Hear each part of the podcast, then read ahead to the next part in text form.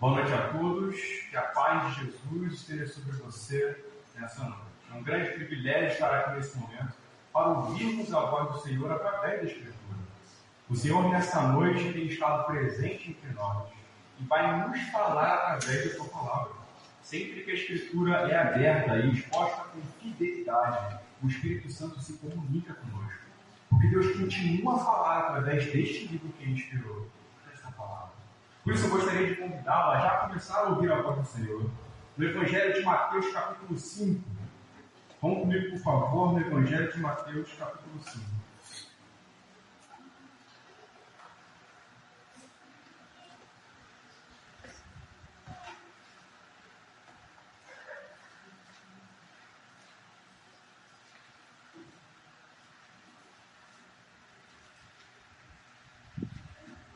Mateus 5, a partir do verso 1, serve que o Senhor tem a nos dizer. Ao ver as multidões, Jesus subiu ao monte. Ele se assentou e os seus discípulos se aproximaram dele. Então ele passou a ensiná-los.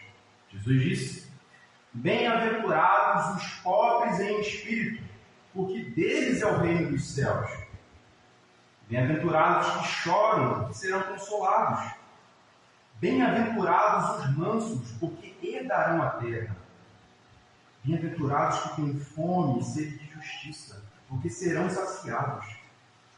Bem-aventurados os misericordiosos, porque alcançarão misericórdia.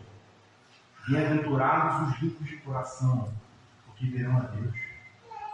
Bem-aventurados os pacificadores, porque serão chamados filhos de Deus. Bem-aventurados os perseguidos por causa da justiça, porque deles é o reino dos céus.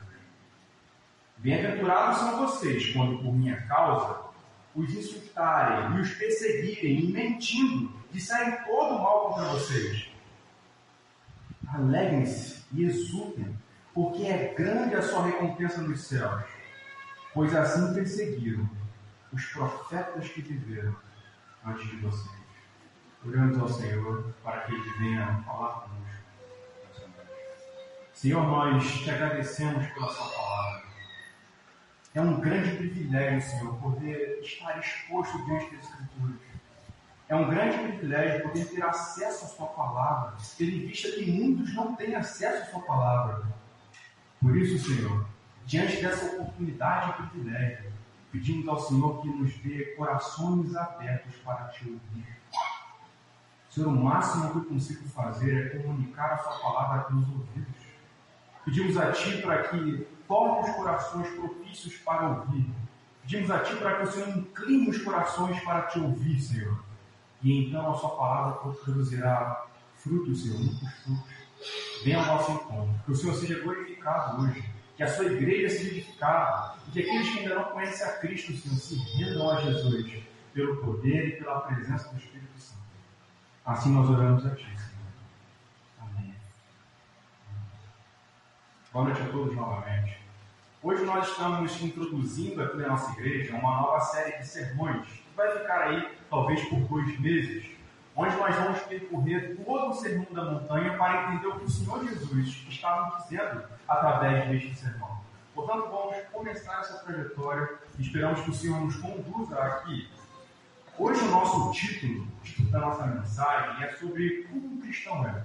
Quais seriam as características de um cristão, de servo de Jesus? Essas bem-aventuranças das quais nós estamos diante aqui nos diz quais são as características, os predicados do discípulo de Jesus. E hoje nós vamos percorrer essas características para poder entender melhor e até vermos se de fato somos discípulos de Jesus. Isso também tem de nos ajudar nesse aspecto. Se vocês observarem comigo aqui no capítulo 5, vocês vão observar que alguma palavra aqui se repete mais de uma vez, pelo menos por oito vezes aqui. E a palavra bem-aventurança daqui, né? Bem-aventurados. E novamente a expressão vai se repetindo: bem-aventurados, bem-aventurados, bem-aventurados. Então, essa expressão, a palavra central aqui desse texto, ele quer indicar algo sobre quem é bem-aventurado e como é este bem-aventurados. Não sei se vocês já lidaram com essa expressão alguma vez, em alguma ocasião. Alguém que costuma usar essa expressão no seu cotidiano? Alguma, alguma vez já usou essa expressão no seu cotidiano? Talvez você assaltou alguém em alguma ocasião da seguinte maneira, é, bem-aventurado pelo seu aniversário ou alguma coisa assim. É muito comum, eu pelo menos nunca fiz isso. Então não é um tipo de expressão parte do nosso cotidiano.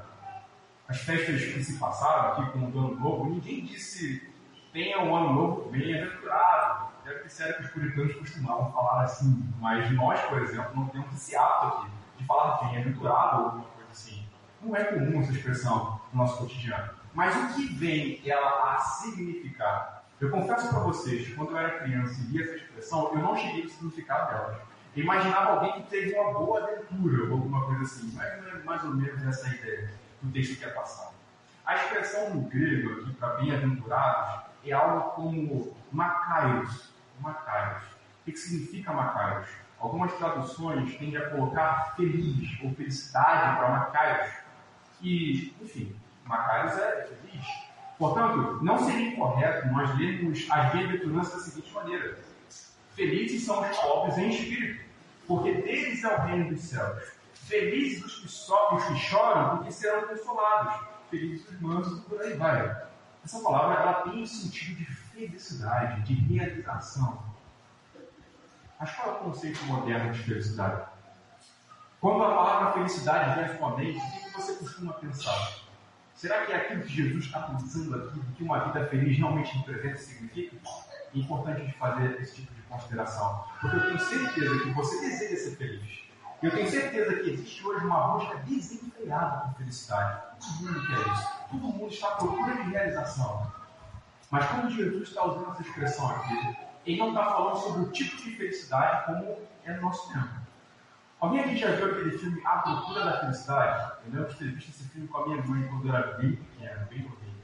Eu não sei quanto tempo tem que esse filme foi lançado, talvez uns 10 anos, 12 anos, ou, algo parecido com isso, mas é relativamente antigo é, esse filme. Foi um, um, filme indicado a Oscar, enfim, um filme relativamente popular. Eu que muitos aqui tendem a conhecer esse filme. Eu cheguei a procurar o título original desse filme e é justamente isso, A Procura da Felicidade. É, porque geralmente tem essas mudanças quando traz o filme para português. Mas é A Procura da Felicidade. E se vocês notarem dentro do filme, basicamente existe uma tensão ali, onde você tem um homem em condições complicadas, difíceis de pobreza, procurando algum tipo de realização profissional e trazer bem-estar para sua família. Isso não é ruim de todo. Existem aspectos positivos nisso. No entanto, o ponto definitivo da sua felicidade é quando ele se realiza de fato. É quando ele consegue o sucesso que ele queria. É quando ele enriquece. E quando ele enriquece muito, se torna alguém popular e muito conhecido. Inclusive, filme faz referência a um homem que de fato é um empresário de grande sucesso. O que, portanto, é felicidade para esse mundo? É uma sensação interior, uma sensação subjetiva de bem-estar e realização. É felicidade pessoal nas realizações materiais dessas vidas como um todo. Mas a Bíblia não pensa de felicidade dessa forma. O ponto de vista que, que, que está sendo adotado aqui por Jesus sobre felicidade é o ponto de vista divino, é o ponto de vista de Deus e nada tem a ver com, com, com, você sentir um senso de paz interior, algum tipo de realização pessoal. Não tem a ver com isso. Tem a ver com aqueles predicados que Jesus vai nos mostrar aqui, as características que ele vai apontar aqui no sermão do Montanha. Em outras palavras, você quer ser feliz? O caminho real da felicidade está nas bem-aventuranças. Está nas bem-aventuranças. Não se engane pelo Instagram, não se engane pelas vidas de realizações que a gente por aí. É o que Jesus está dizendo aqui. E ao passo que outros falam que é ser feliz aqui, ele fala que é ser discípulo aqui. O que nos dá a entender que o único segmento que nos pode levar à real felicidade é o segmento de Jesus. É com Cristo. Mas eu quero dar um pouco mais do contexto dessa passagem. Vamos comigo até o capítulo 4, por favor. No verso 17, está bem pertinho de onde vocês já leram. Mateus capítulo 4, verso 17. Diz o seguinte o texto. Daí em diante, Jesus começou a pregar e dizer: Eu peço que a igreja possa ler neste momento. porque está próximo do céu. Esse é basicamente o argumento central de todo o Evangelho de Mateus e também da própria bem-aventurança.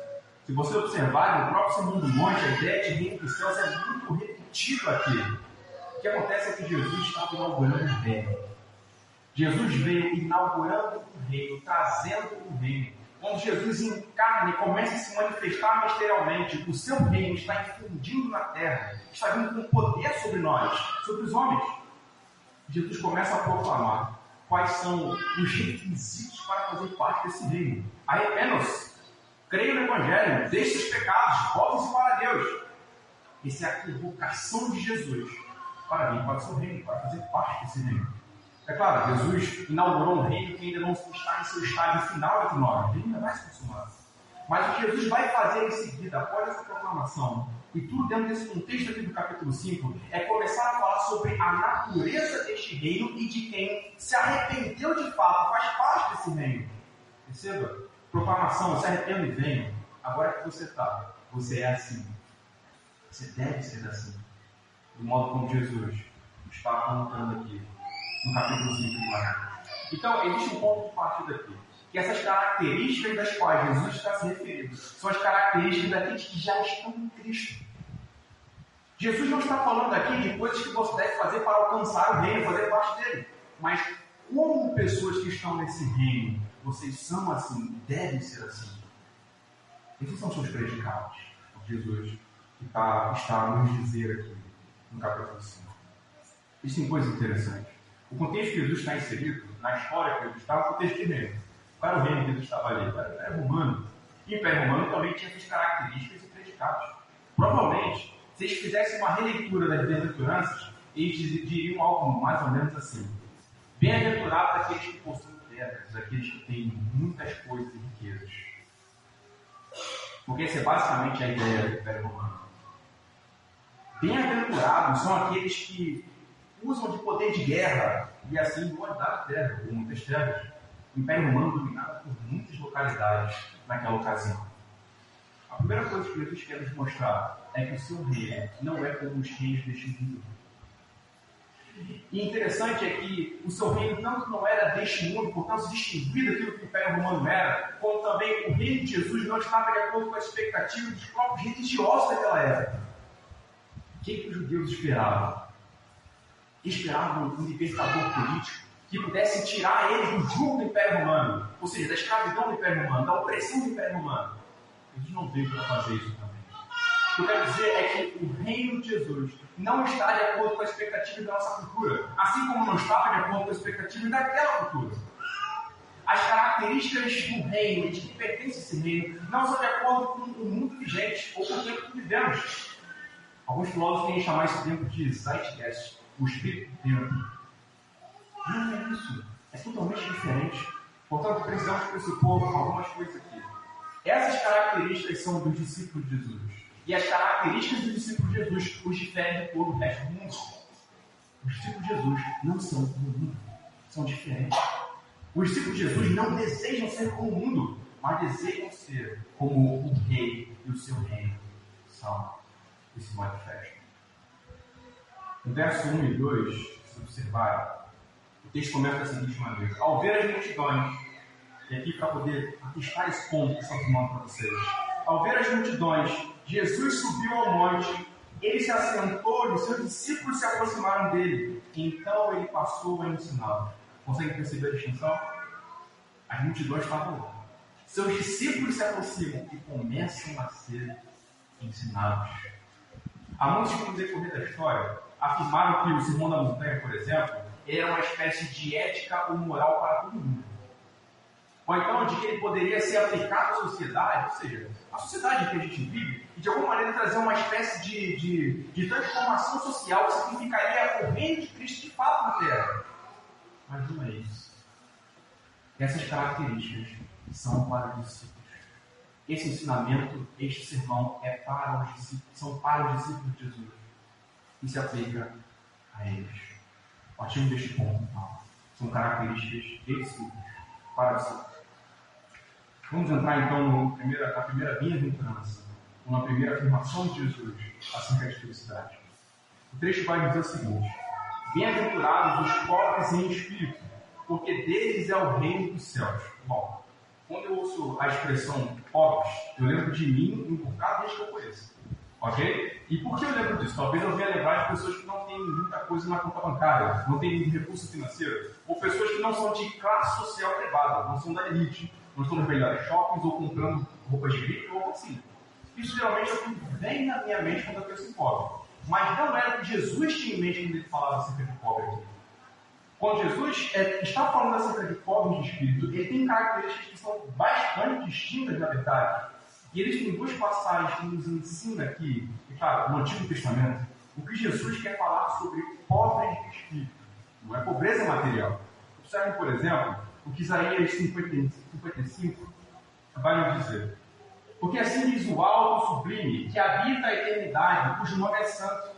Habito no alto e santo lugar, mas habito também com um contrito e abatido de espírito, para vivificar o espírito dos abatidos e vivificar o coração dos contritos.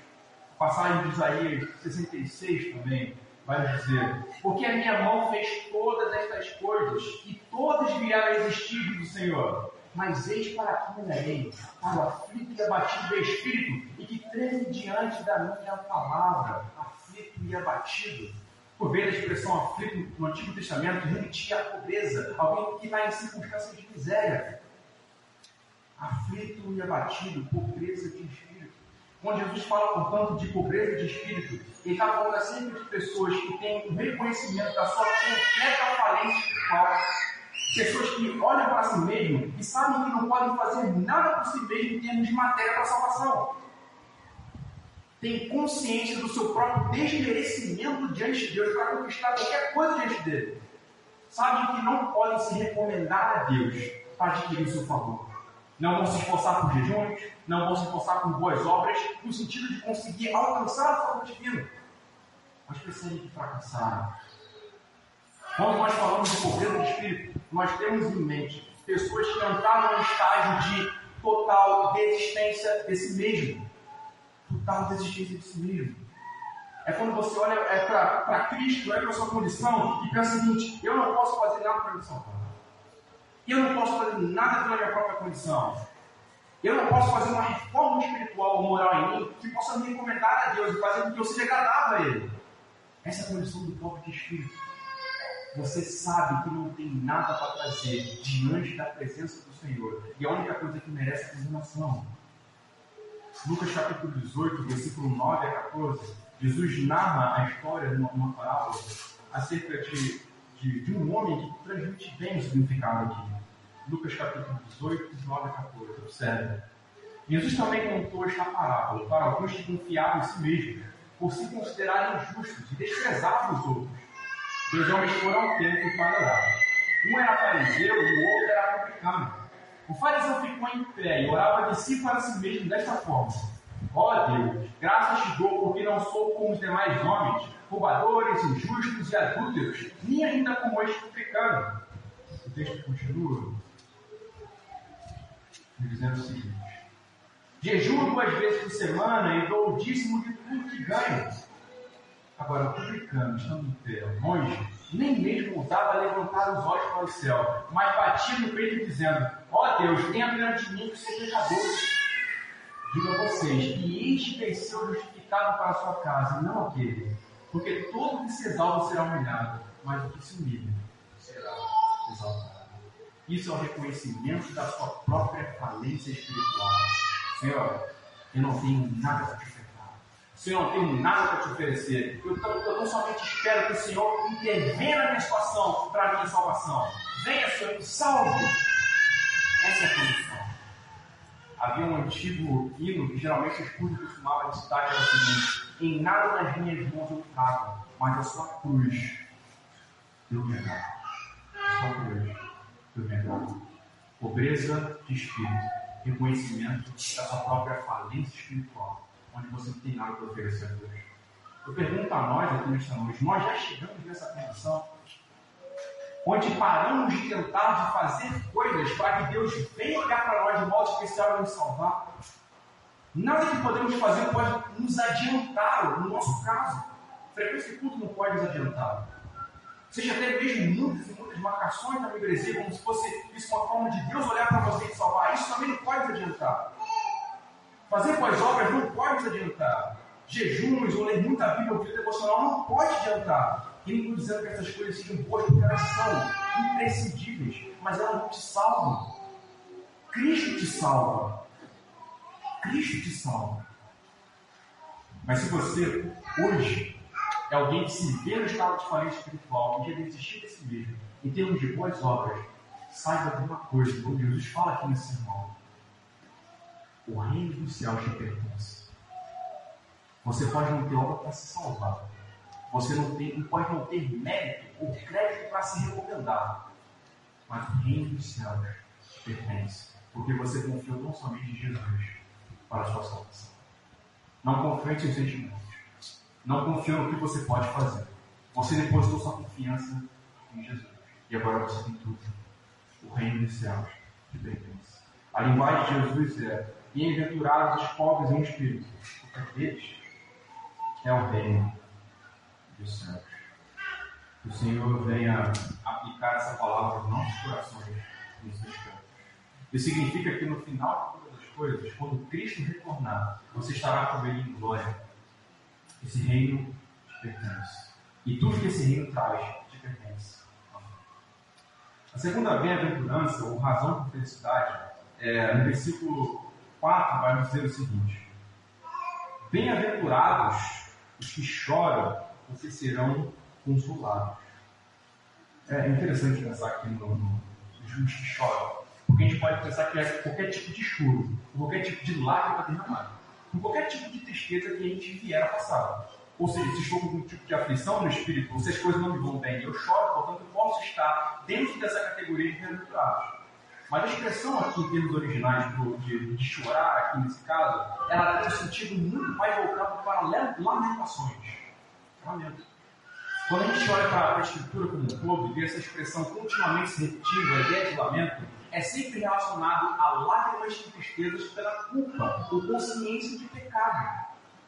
Então, quando nós falamos aqui sobre bem-aventurados que choram, é como se fosse o seguinte: bem-aventurados ou felizes são aqueles que têm consciência de que são culpados. Bem-aventurados são aqueles que choram porque cometeram pecado contra o Senhor e ofenderam a sua glória. Muitos de nós ouvem sermões com frequência. Nossa igreja, por exemplo, está pregando aqui, tudo aqui, domingo. No YouTube, se você for colocar esse sermão, meu irmão, você pode ouvir 50 sermões maravilhosos na semana. E ainda assim, nem pingo de lágrima derramado. Nem brilho de contrição, aquele abatimento que te leva a chorar, a lamentar diante da presença de Deus. Deus nos chama ao lamento. Quando o reino de Deus infunde nessa terra e Cristo proclama a mensagem de e se arrependam, isso acompanha o lamento, que é a total decepção de si mesmo que te leva a lágrimas, que te leva a chorar. Nossos olhos estão secos porque os nossos corações estão secos. Nossos olhos não contêm, porque os nossos corações ainda não se dobraram a palavra. Porque quando nos reconhecemos como, os pecadores que somos, não há como nos decepcionar consigo mesmo não chorar. Chorar porque é pecador. Chorar porque ofendeu a glória de Deus e feriu a sua vontade, feriu seus mandamentos. Existe uma promessa de consolo para aqueles que choram. E em Isaías 61, versículo 1 a 3, o texto vai dizer o seguinte: observe como é gloriosa essa passagem e é sobre a promessa da vida de Jesus, que vai nos dizer: O Espírito do Senhor Deus está sobre mim, porque o Senhor me ungiu para pregar boas novas aos pobres, enviou-me a curar os quebrantados de coração, a proclamar libertação aos cativos e a pôr em liberdade aos demais e a pregoar o ano aceitável do Senhor e o dia da vingança do nosso Deus e consolar todos os que choram, e a cor sobre os que choram em uma coroa em vez de cinzas, óleo de alegria em vez de pranto, manto de louvor em vez de espírito angustiado. Eles serão chamados carvalhos de justiça, plantados pelo Senhor para a sua glória. É complicado estar numa situação onde não se chora. Quando não se chora e lamenta pelo próprio pecado, é certo que o juízo virá. Mas se hoje você chora e lamenta porque é pecador, porque feriu a glória de Deus, a promessa do Senhor para você é converter tristeza, pranto em alegria. É converter, basicamente, como o texto está ali nos dizendo, é, é coroa, coroa em vez de cinzas, óleo de alegria em vez de pranto, manto de louvor em vez de espírito angustiado. O Senhor nos promete consolação diante do nosso lamento por nosso pecado. O Senhor promete vir em nossas circunstâncias, em nossas ocasiões, consolar nosso coração, tirar toda a tristeza. Porque Cristo já removeu os nossos pecados, o sacrifício que Ele fez por nós na cruz. E é isso que se fia nossa esperança. Quando falamos sobre essa consolação, nós temos em vista tanto a manifestação do Espírito Santo hoje em nós. João capítulo 14, verso 16 e 17, por exemplo, vai dizer que o Espírito Santo é o consolador.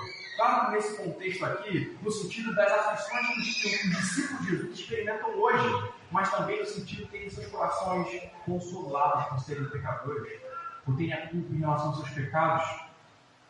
O Senhor promete hoje nos dar consolação. O Senhor nos promete hoje revigorar o nosso espírito, porque Ele vai nos encher de esperança, se lamentarmos por conta dos nossos pecados. A promessa dessa bem-aventurança é que seremos consolados. Mas essa promessa não é só para hoje, mas para o ano também. Apocalipse capítulo 7, verso 17.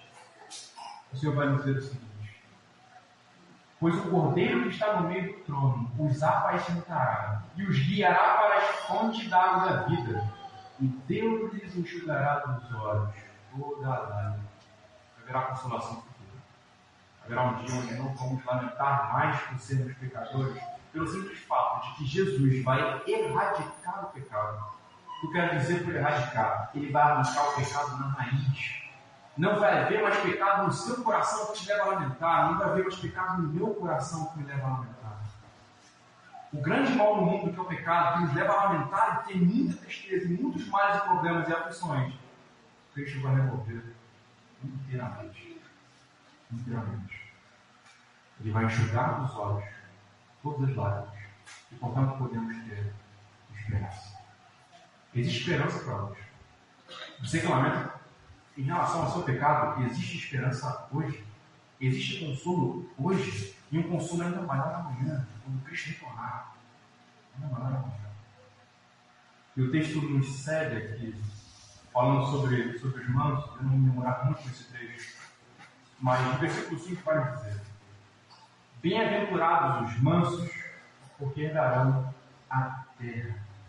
E aqui existe uma, uma definição que John Stott, é, que é um teólogo anglicano muito importante, foi um dos teólogos mais importantes do século passado, ele cita uma expressão do Marco Lloyd Jones, também foi um grande pregador, dizendo o seguinte: Creio que o Dr. Marco Lloyd está certo ao enfatizar que essa mansidão denota uma atitude humilde e gentil para com os outros, determinada por uma, estima, uma estimativa correta de si mesmo.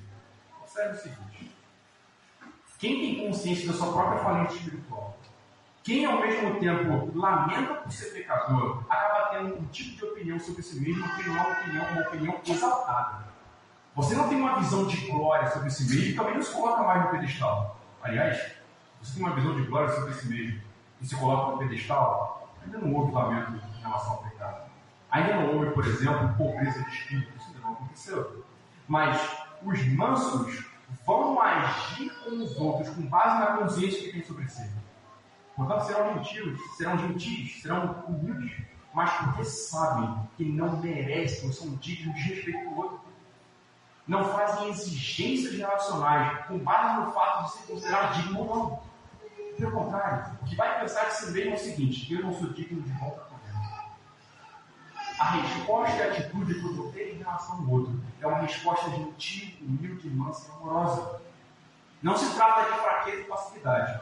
E como geralmente ouvimos a expressão mansidão, ou quando atribuímos isso a alguém no nosso trabalho, na nossa escola, na faculdade, na família, nós pensamos em pessoas fracas que engolem tudo.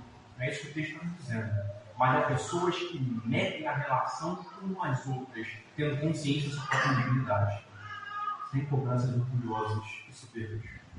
Mas o sentido é um pouco mais amplo, onde Jesus, ao falar sobre mansidão aqui, está fazendo referência ao Antigo Testamento. No Salmo de número 37, por exemplo, versículo 10 a 11, diz o seguinte: Mais um pouco de tempo, e já não existirão os ímpios, Você procurará no lugar onde eles estavam e não os encontrará, mas os mansos herdarão a terra e terão alegria na abundância de paz. Isso é uma, isso é uma nítida referência a essa passagem do Antigo Testamento. E o que Jesus, quer dizer, o Salmo está dizendo aqui, que Jesus replica ali na bem-aventurança, é basicamente o seguinte: os mansos não se vingam, os mansos não veem, não veem a opressão e a injustiça por parte dos ímpios e respondem com vingança, ou respondem o mal com mal. Os mansos, os mansos esperam no Senhor. Os mansos esperam que o Senhor agirá. Essa é a ideia do texto que nos passado. Todo o capítulo 37 do livro de Salmos aponta na direção de uma expectativa e espera no Senhor diante da opressão dos ímpios. E os mansos são aqueles que esperam. Não tomam coisa nas suas próprias mãos, mas esperam de que o Senhor vai agir e de fato agirá. Duas coisas que precisam, portanto, nortear nossa mansidão. Eu peço que vocês tomem atenção em relação a isso. Primeiro, uma condição ou consideração apropriada sobre si mesmo. Tem uma visão certa sobre si. Não se veja além do que é, não. Se veja como as Escrituras. Pessoas que sim foram criadas em mais semelhança de Deus, isso é curioso, mas que se perderam e estão perdidos e precisam ser encontrados por Jesus, que cometeram pecados e têm um coração sujo. Pense nesses aspectos. Pense no fato de que você ofendeu ao Senhor. Pense nisso dos séries. Faça esse tipo de cálculo sobre si mesmo. Isso vai ser muito importante no modo como vai tratar o outro. E os manos são aqueles que esperam. Se for para agir, o Senhor agirá. Que esperam no Senhor. Não se vingam da opressão do. Mas um pouco mais adiante, que a nossa ideia tem uma visão geral aqui das bem-aventuranças. O Senhor vai nos falar acerca de fome e sede de justiça. Observem o versículo 6. Bem-aventurados que têm fome e sede de justiça, porque serão saciados. O interessante dessa expressão é que ela é uma, um tipo de linguagem figurativa por parte de Jesus. Se Jesus não somente dissesse algo como bem-aventurados que têm fome de justiça, ou então, em outra ocasião, bem-aventurados que têm sede de justiça, ele já alcançaria parte do significado, que entender o seguinte: essas pessoas têm desejo e estão sedentas por justiça. Ele já transmitiria o significado, mas quando ele coloca a ideia de fome e sede de justiça, Jesus quer dar um grau de intensidade para a coisa. Então, essas pessoas que desejam justiça, desejam, desejam muito justiça, é o que Jesus quer dizer. Um grande, forte e intenso desejo por justiça. Mas é claro, não é tipo de justiça de acordo com as nossas justiças. Quando Jesus fala de justiça aqui, ele quer dar a entender o padrão de comportamento que agrada a Deus. O padrão de entendimento ético do que é certo que agrada ao Senhor. Portanto, os que têm fome e sede de justiça vão olhar para a sua própria debilidade, pecado e injustiças, como também vai olhar para a injustiça ao redor e vai clamar ao Senhor por justiça. Mas a justiça dele. Entenda a justiça o padrão justo de Deus, ético, do qual Deus requer, tanto do homem quanto do contexto no qual nós estamos inseridos. Essa é a justiça que o Senhor fala aqui. Haverá um dia onde não, não haverá mais injustiça. E é nesse sentido que Jesus fala que há uma promessa cumprida no sentido de serão saciados. Em 2 Pedro, capítulo 3, versículo 13, observe que o apóstolo Pedro diz. Nós, porém, segundo a promessa de Deus, esperamos novos céus e nova terra, nos quais habita a justiça. A fartura de justiça que Jesus há de nos dar na eternidade na glória é a tal ponto de pensarmos que não haverá definitivamente nenhuma injustiça. Nem as que você e eu cometemos, nem as que o nosso contexto tem de cometer não vai haver justiça. Haverá justiça total nesse reino que Jesus inaugurou e trará consumação. Justiça. justiça. Um mundo, um céu, uma habitação, relações, uma sociedade de justiça. Algo que não vemos hoje. Onde está a sua expectativa e esperança de justiça? Ou em que sentido você tem fome e sede de justiça? É fome e sede de justiça própria ou fome e sede do padrão divino do que é justiça? Só haverá justiça definitiva, saciada em abundância, quando Jesus retornar para dar o ponto final do seu reinado entre nós. E é nele que nós aguardamos. O governo civil não fará isso. Não trará justiça. Os contextos sociais que vivemos não trará justiça. O seu patrão não trará justiça. O reitor da sua universidade também não trará justiça. As suas relações ao redor também não fará isso. Jesus trará justiça em abundância. Ele vai acabar com toda justiça. Precisamos observar essas bem-aventuranças aqui e tudo que Jesus está ensinando aqui no contexto escatológico da coisa. O que eu quero dizer por escatológico? Acerca do fim de todas as coisas. Todas essas promessas que Jesus está dizendo aqui no Sermão do Monte, há de se cumprir um dia, quando ele estabelecer definitivamente o seu reino. Há de se cumprir. O Senhor continua dizendo, fazendo uma menção aos misericordiosos. Versículo 7 vai nos dizer. Bem-aventurados os misericordiosos, porque alcançarão misericórdias. Em que sentido Jesus se refere à misericórdia? Misericórdia é a mesma coisa que ter compaixão dos necessitados. Então Jesus está chamando de feliz aquele que olha para os necessitados e se compadece da sua, do seu infortúnio, da sua condição seja de pobreza, miséria ou algum tipo de desastre que possa ter acontecido. Jesus não chamou a estar num estado de passividade que não precisa. Jesus nos chama a uma atitude ativa de ajuda e auxílio para quem precisa. Os cidadãos do reino de Jesus olham para quem precisa e não fica impassível em relação a isso. Eu quero dizer por impassível, ou seja, não se envolve emocionalmente, não se compadece, não age nessa direção. Pelo contrário, existe uma busca ativa por compaixão e por ações em compaixão. 1 João capítulo 3, verso 17, observe o que o Senhor vai nos dizer. 1 João capítulo 3, versículo 17. Podem abrir sua Bíblia, por favor. 1 João 3, verso 17.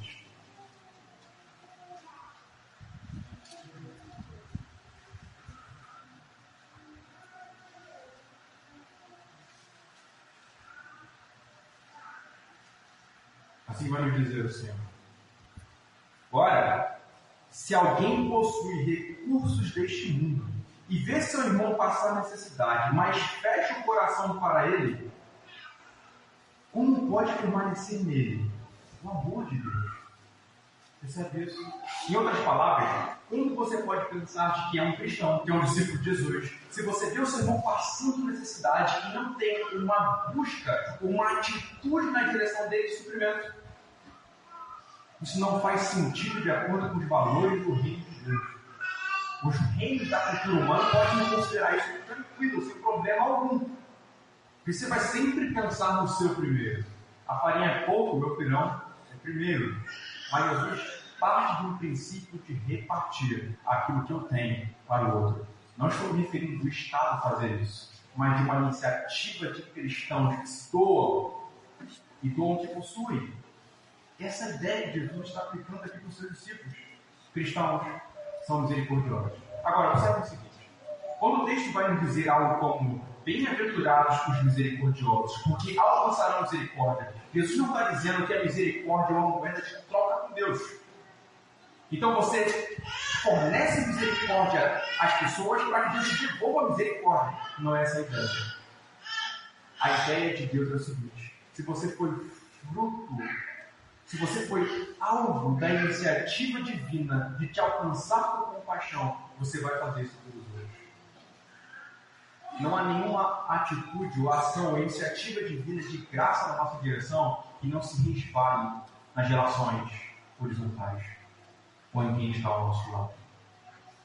Quando o Senhor nos alcança com misericórdia, nós passamos a alcançar com misericórdia. Nossa mão se estende para o outro. O quanto disso nos falta no nosso cotidiano? O quanto disso falta no nosso orçamento? Quando você faz o cálculo do quanto você ganha, você pesa o quanto você vai doar para quem precisa? Nós estamos referindo a dízimos e ofertas no contexto da igreja, mas ir na direção de um irmão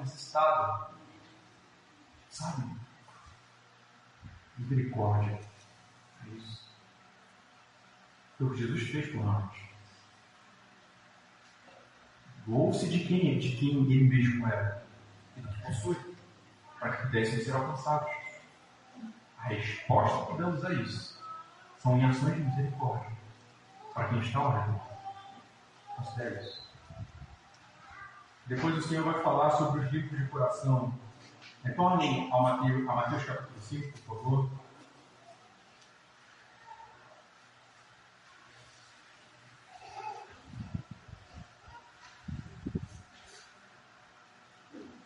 Verso 8. Bem-aventurados os limpos de coração, porque verão a Deus. Vamos lá. O que Jesus tem a dizer aqui sobre limpos de coração? De que eu quero ler um pouquinho do contexto maior do Evangelho de Mateus. E quero conduzi-los até Mateus capítulo 15, versos 18 a 20, para que observe, observe o seguinte. Veja o texto. Mas o que sai da boca vem do coração. E é isso que contamina a pessoa, Jesus dizendo.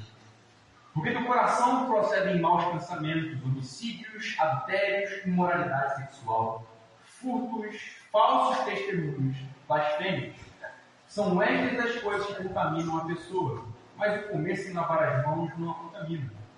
Então, em geral, o que está pressuposto nesse texto é que imoralidade sexual, é que adultérios, homicídios, furtos, falsos testemunhos e blasfêmios são coisas que, uma vez presentes em nossos corações, contaminam o nosso coração e contaminam também a nossa vida como um todo. Contaminam o homem em termos integrais. Então, isso é impureza de coração. Se os nossos corações estão tomados por essas coisas, não há limpeza ali. Ao contrário, a sujeira dos nossos, dos nossos corações. Mas o conceito também não se restringe a apenas isso.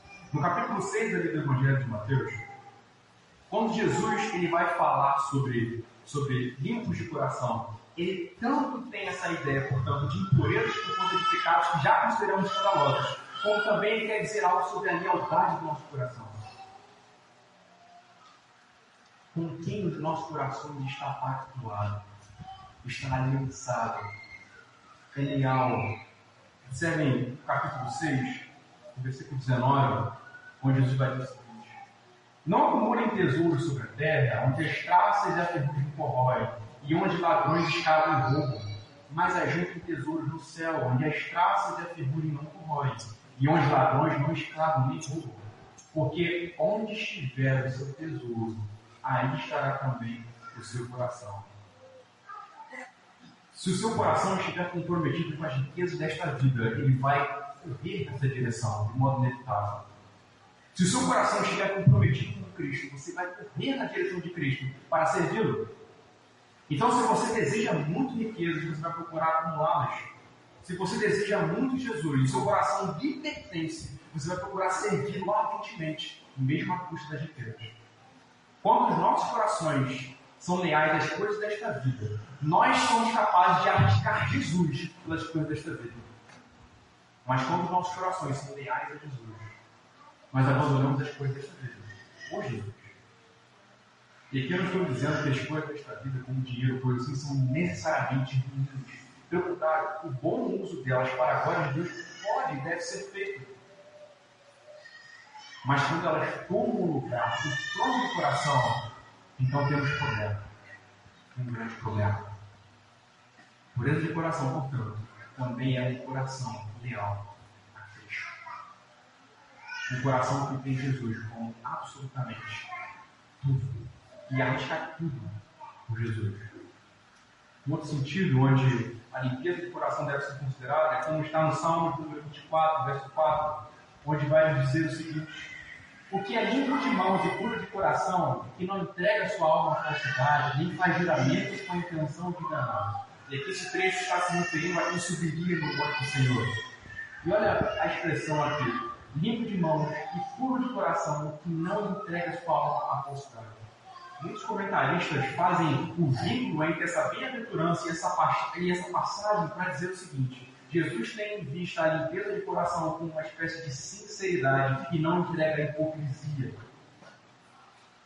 Quando Jesus fala então de ser limpo de coração, ele fala de uma não entrega à hipocrisia. Do abandonar a hipocrisia. O que seria a hipocrisia? É maquiar o verdadeiro problema e a real intenção das suas atitudes. É quando você procede sem confessar os seus pecados. Quando você, quando, quando você procede, de acordo com os fariseus, como Jesus descreve, e é bonito por fora, para ser mesmo santo e piedoso por fora. No entanto, o coração está dominado por pecados e corrupções. A intenção de Jesus é que sejamos sinceros, a ponto que aquilo que está lá dentro possa ser percebido lá fora, seja piedade, ou seja, nossas próprias circunstâncias pecaminosas dentro de nós. Limpeza de coração, portanto, três aspectos aqui. Os pecados que já consideramos escandalosos, lealdade ao Senhor e o abandono da hipocrisia e da falsidade. Jesus continua narrando as descrições do reino. E ele vai chegar agora, no versículo 9, falando sobre os pacificadores. Observe o trecho que vai dizer. Bem-aventurados os pacificadores, porque serão chamados filhos de Deus. Em geral, o que Jesus quer dizer por pacificadores é aquele que promove a paz. E basicamente, aqueles que promovem a paz serão identificados como filhos de Deus. E o que é interessante é que o Filho de Deus, o próprio Jesus que está narrando ou que está pregando este sermão, é o promotor da paz. Em Efésios capítulo 2, versículo 3 a 15, por exemplo, a Escritura vai dizer que, mas agora em Cristo Jesus, vocês que estavam longe foram aproximados pelo sangue de Cristo, porque Ele é a nossa paz. De dois povos, Ele fez um só, e na sua carne derrubou a parede de separação que estava no meio, em inimizade. Cristo aboliu a lei dos mandamentos na forma de ordenanças, para que dos dois criassem em si mesmo uma nova humanidade, fazendo a paz Olha a integralidade da paz. Jesus Cristo, nosso Senhor, ele promove a paz na nossa relação com Deus. O que Efésios 2 começa a dizer é que éramos inimigos de Deus, estávamos em guerra contra Ele. Não éramos próximos de Deus. A nossa relação em, em, em relação a Deus não estava apaziguada. Pelo contrário, havia indignação de Deus em relação a nós. E havia um comportamento rebelde da nossa parte em relação a Deus. O que, Cristo faz? através da, da sua obra na cruz, ele remove a separação, ele apazigua o conflito e nos restabelece um relacionamento com ele. Claro, por própria iniciativa de Deus Pai, mas Cristo promove essa paz, faz essa ponte de reconciliação.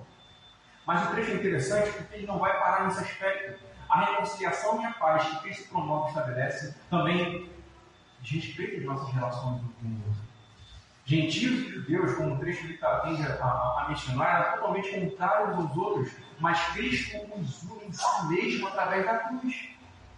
Essa paz que Jesus traz. Aqueles que foram alcançados pela paz de Jesus e estão mediados na paz de Jesus, tanto no relacionamento com Deus quanto com os outros, vão promover a paz. Ao invés de partidarismo, sectarismo, brigas e contendas e coisas assim, vão promover a unidade, ainda com base no prejuízo pessoal.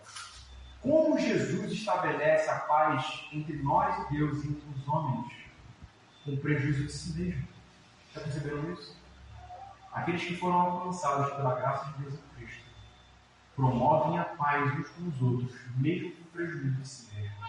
Essa é a característica de um homem feliz e um cristão, segundo a Escritura. E, portanto, serão chamados filhos de Deus, porque são nitidamente encontrados e identificados de acordo com o caráter do Filho de Deus, se parecem com ele. O texto continua aqui, já estamos caminhando para o final. E há uma menção aqui no versículo 10 e 11 sobre os perseguidos. Eu vou fazer uma leitura aqui do. Verso 10 do capítulo 5.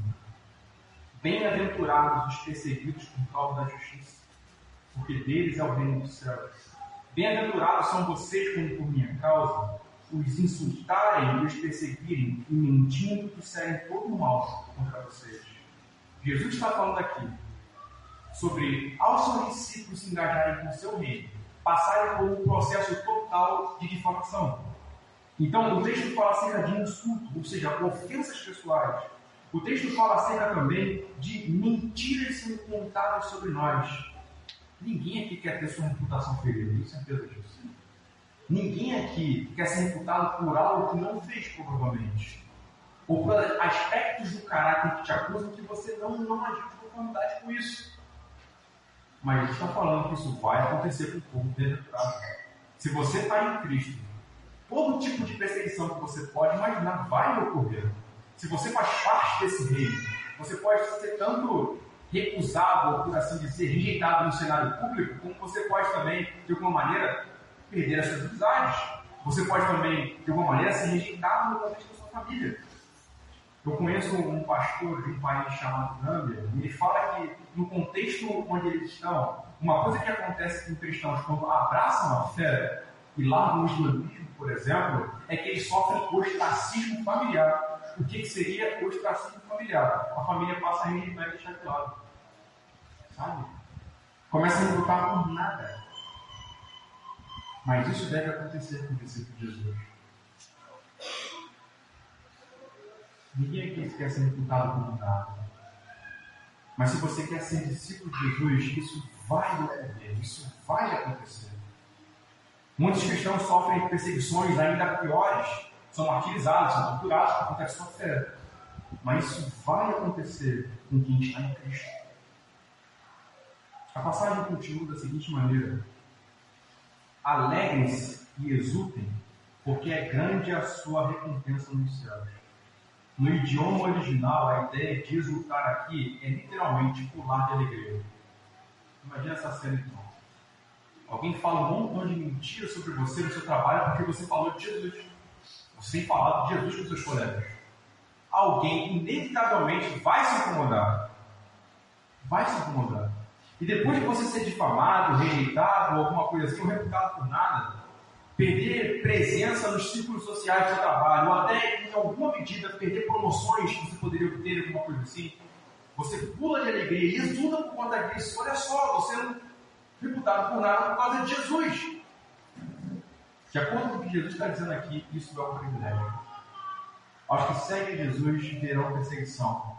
E aqueles que têm perseguição em suas vidas por serem discípulos de Jesus devem se alegrar, devem pular de alegria devem exultar.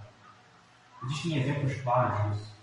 Em Atos 16, verso 23 a 25, é uma passagem que eu creio que muitos aqui conhecem. Vai nos dizer algo como: E depois de lhes darem muitos açoites, aqui o contexto é que Paulo e Silas tinham sido presos por conta da fé, por conta da pregação do Evangelho. E depois de lhes darem muitos açoites, muitos açoites, os lançaram na prisão, ordenando ao carcereiro que os guardasse com toda a segurança. Este, recebendo tal ordem, levou-os para o cárcere interior e prendeu os pés dele no tronco. Agora, isso aqui é totalmente diferente do comum. Por volta da meia-noite, Paulo e Silas oravam e cantavam louvores a Deus, e os demais companheiros de prisão escutavam. Isso é totalmente diferente do que é comum esses homens foram aceitados. Então imagine que as, as costas deles estavam cheias de chagas, cheias de feridas e machucados. Eles não conseguiriam deitar, nem se apoiar numa parede por conta disso. Os pés deles estavam presos também. Isso é desconfortável. Eles não poderiam é, ir para qualquer canto da cela, eles deveriam ficar, enfim, presos a um lugar em tempos especiais. Essa é a condição que eles estavam, de dor, de sofrimento. E sabe-se lá quando eles teriam liberdade. Sabe-se lá se após isso eles também não poderiam ser martirizados. Mas o que vem após isso? Vem algo como alegres e exultem. Esses homens começam a orar e a adorar. Começam a cantar louvores a Deus. E por qual razão? A consideração que eles têm de si mesmo é seguinte: o reino de Deus chegou. Cristo trouxe o reino prometido e eu faço parte desse reino, e a evidência disso é o que está me ocorrendo agora. Estou sendo perseguido. Quando de alguma maneira rejeições em relação a fé vir sobre você, adore, exulte, pule de alegria, se alegre com Jesus. Porque isso é um privilégio. Isso é um grande privilégio. Esses homens se regozijavam por conta disso. Eu quero terminar pensando o seguinte com vocês. Essas características que vimos aqui nas bem-aventuranças não podem ser observadas como coisas parceladas. Algo do tipo, poxa, eu vejo que eu sou pobre de espírito, mas eu sou misericordioso. Bom, eu de alguma maneira choro, mas não sou perseguido. Ou então eu sou livre de coração, mas, enfim, não sou muito de promover a paz. Sei que isso pode acontecer. Né? Isso não pode ser visto de modo parcelado. O que Jesus está nos dando aqui é um ensino integral do que é a vida do discípulo dele.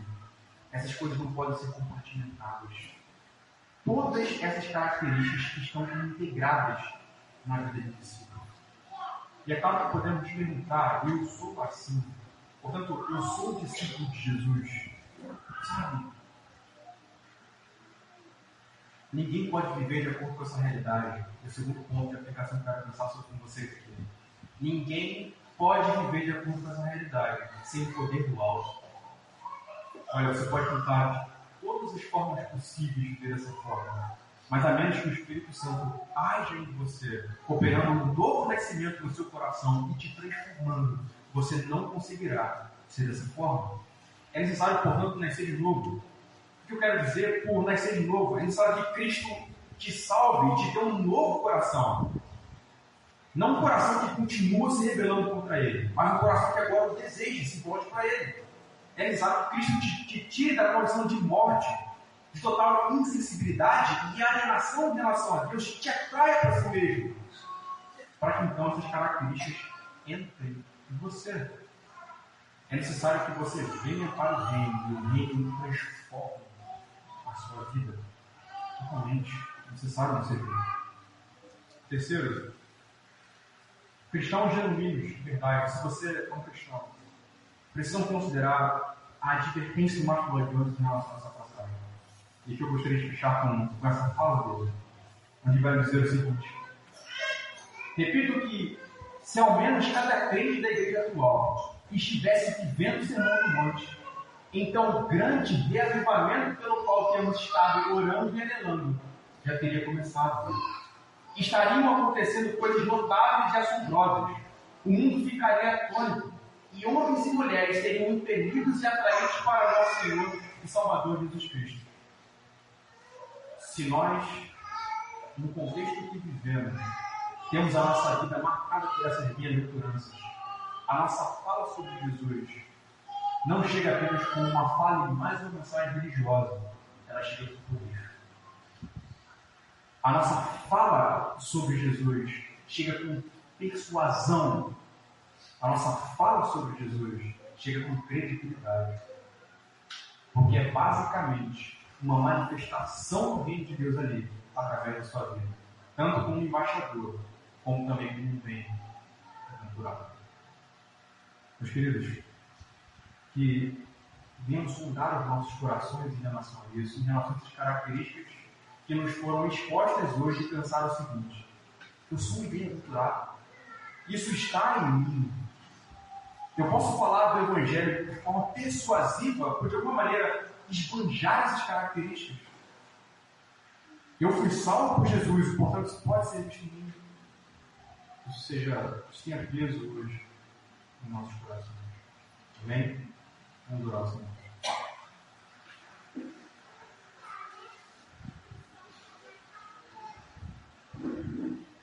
Pai, nós louvamos o Senhor nessa noite por tua palavra. Senhor, diante das palavras de Jesus e desses argumentos de Jesus sobre o que é o discípulo, sobre o que é a felicidade, de fato, muitos de nós se veem em falta. Há muitas das coisas aqui que vemos que não se cumprem em nós. Isso pode ser um bom sinal, Senhor, de pobreza de espírito, de reconhecimento da própria falência da própria miséria. Senhor, ajude-nos a enxergar. Opere em nosso coração. Senhor, discípulos que estão fracos na fé, ou frios na fé, que sejam reavivados pelo Teu Espírito para que andem de acordo com essas qualidades, Senhor, com esses predicados. E aqueles que não conhecem Jesus, portanto, ainda não são salvos, se vejam em total falência lamentem por seus próprios pecados, se arrependam diante do anúncio do reino do Senhor e assim se voltam para ti. Senhor, ajude-nos e seremos ajudados. Senhor, eu peço para que os meus irmãos e a mim mesmo, da Igreja Batista Discipular, possamos nos alegrar, exultar, pular de alegria, porque estamos sendo reputados como nada pelos homens, pela nossa cultura. Porque estamos sendo difamados e insultados. Porque mentiras são ditas contra nós. Porque, Senhor, quando isso nos ocorrer, se não é evidente, podemos ver isso com clareza, de que estamos demonstrando os predicados do reino de Jesus. Por favor, Senhor, que o Senhor nos conceda isso com a sua graça. No nome do seu Filho Jesus Cristo. É como nós oramos a gente. Amém. Meus irmãos, é, hoje nós refletimos sobre a palavra do Senhor. Eu espero que tenha sido edificante para você. Geralmente, tudo pós-culto, a membresia da nossa igreja se aproxima de você para conversar com você. Sei que tem alguns visitantes aqui para conversar sobre a Escritura, sobre essa palavra que nós ouvimos hoje, conversar sobre o Evangelho. Até mesmo se você quiser se abrir algum pão com base naquilo que ouviu, fique à vontade. Então, fique tranquilo também. Ok? Você tem um momento de paz e comunhão aqui conosco. Agora, apenas mais uma vez para encerrar, então vocês estão despedidos, tá bom? Oremos assim. Pai, pedimos a Ti que nos ajude a considerar essas coisas nesta semana, Senhor. Que isso seja uma reflexão não apenas neste momento, que pode ser mais produtiva, mas que amanhã a gente lê novamente, Senhor, então nos próximos dias também e assim dediquemos os nossos corações para aquilo que o Senhor está dizendo. Assim nós oramos a Ti na dependência de Cristo. Amém. Glória a Deus.